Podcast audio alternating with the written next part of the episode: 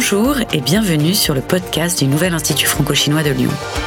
Nous vous proposons une série de rendez-vous, business, histoire et culture pour découvrir un peu plus la Chine d'hier et de demain. Nous espérons que ces échanges vous permettront de nourrir votre curiosité et de faire avancer vos projets. Aujourd'hui, vous écoutez la série Business, animée par le journaliste Ulysse Cosset.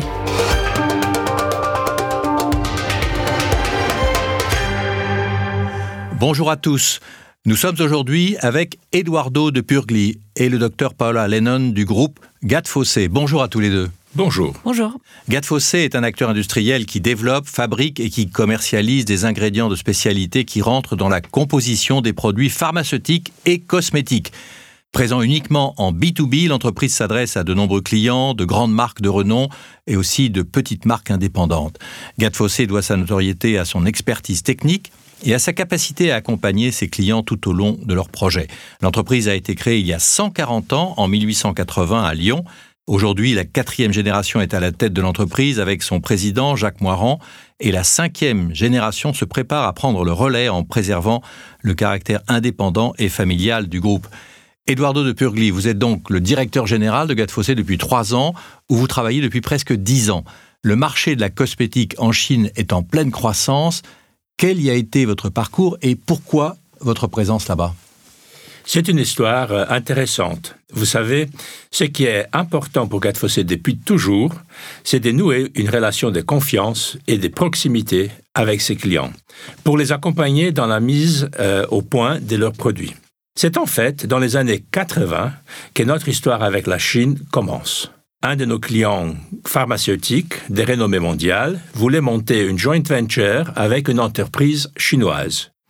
Il est venu nous voir et a demandé, puisque vous êtes déjà un partenaire sérieux et significatif pour nous, que vos produits sont sûrs et de qualité, on a besoin de vous pour nous accompagner dans notre phase de développement en Chine. Et c'est ainsi que l'aventure a débuté, donc Absolument, par le biais d'une collaboration commerciale et technique qui n'a pas cessé depuis. Notre filiale de distribution en Chine a également depuis de nombreuses années déjà un laboratoire d'application qui nous permet de développer, en partenariat avec nos clients chinois, leurs formules ou des formules de référence et d'assurer le support technique et réglementaire dont ils ont besoin tout au long de leur projet. Comment avez-vous vécu cette année 2020 si particulière marquée par la pandémie? Eh bien, au niveau mondial, comme toutes les entreprises, nous avons été contraints de limiter nos activités, tout en maintenant notre production en fonctionnement. Nos collaborateurs ont fait preuve d'une grande capacité d'adaptation partout dans le monde, non pas qu'en Chine et en France, mais partout où nous sommes implantés. Notre unité en Chine, premier territoire touché par la pandémie, a été fermée très tôt, mais c'était aussi le premier à réouvrir. Il a été fonctionnel une bonne moitié de l'année et euh, ensuite, il a pu euh, redoubler les activités tout en gardant les contacts avec les clients, répondant leurs besoins. Ils ont su aussi utiliser tous les outils digitaux mis à leur disposition et ont également pu continuer à visiter les clients et même organiser quelques événements à la fin de l'année. Si je pense particulièrement à la Chine, je pense adaptabilité et capacité à rebondir au service de nos clients. In fine, la croissance de Gatfossé en Chine a été euh, positive.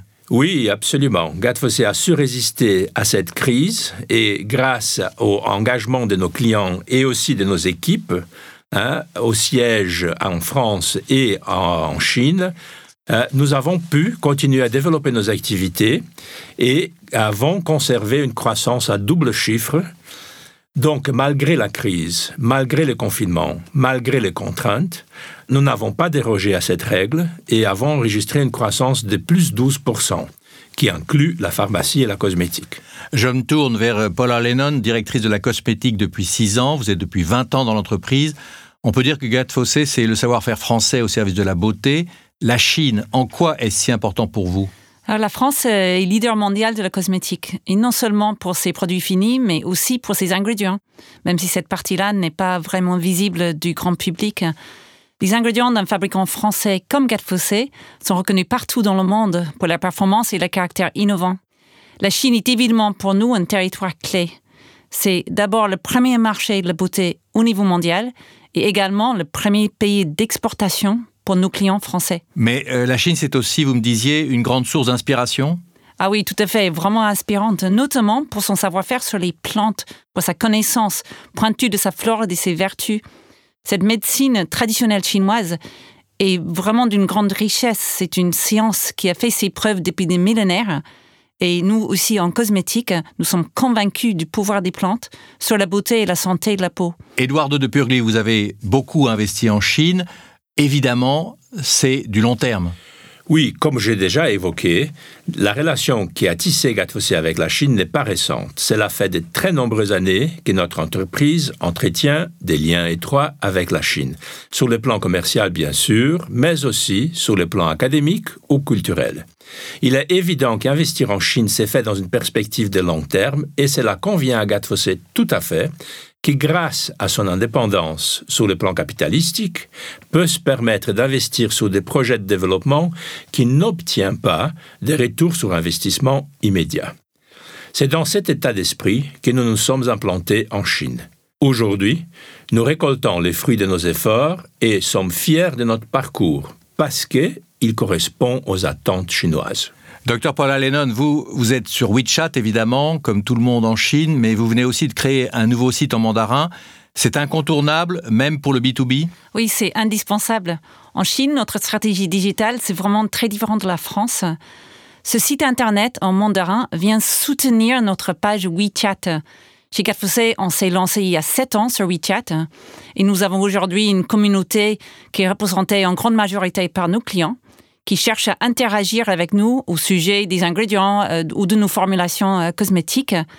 C'est à la fois comme un service après-vente, euh, c'est notre support technique et c'est une vitrine. On y partage des tutoriels sur la mise en œuvre des produits, sur la formulation. On peut mettre en ligne des podcasts et des articles sur des tendances de la beauté en France. Bref, tout se passe sur WeChat, ou presque.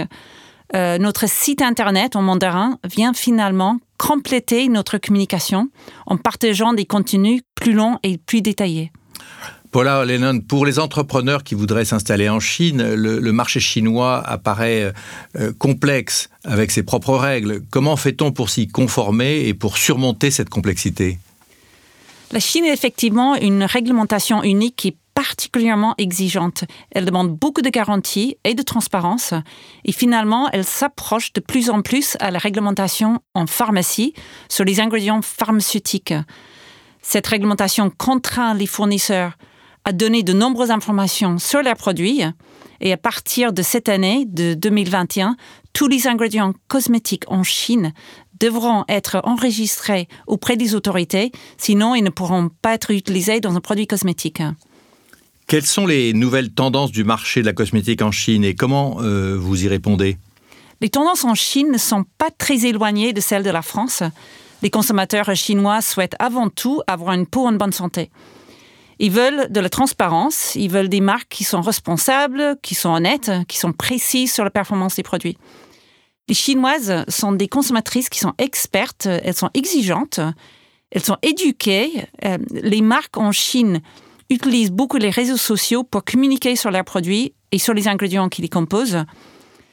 Et pour plus d'impact, elles n'hésitent pas à faire appel à des influenceurs, les Key Opinion Leaders, pour intervenir sur les réseaux sociaux et informer le public. L'autre tendance marquante, c'est l'arrivée de nouveaux actifs issus de plantes médicinales Tout à fait, ces nouveaux actifs sont encore plus performants et efficaces que ceux d'hier.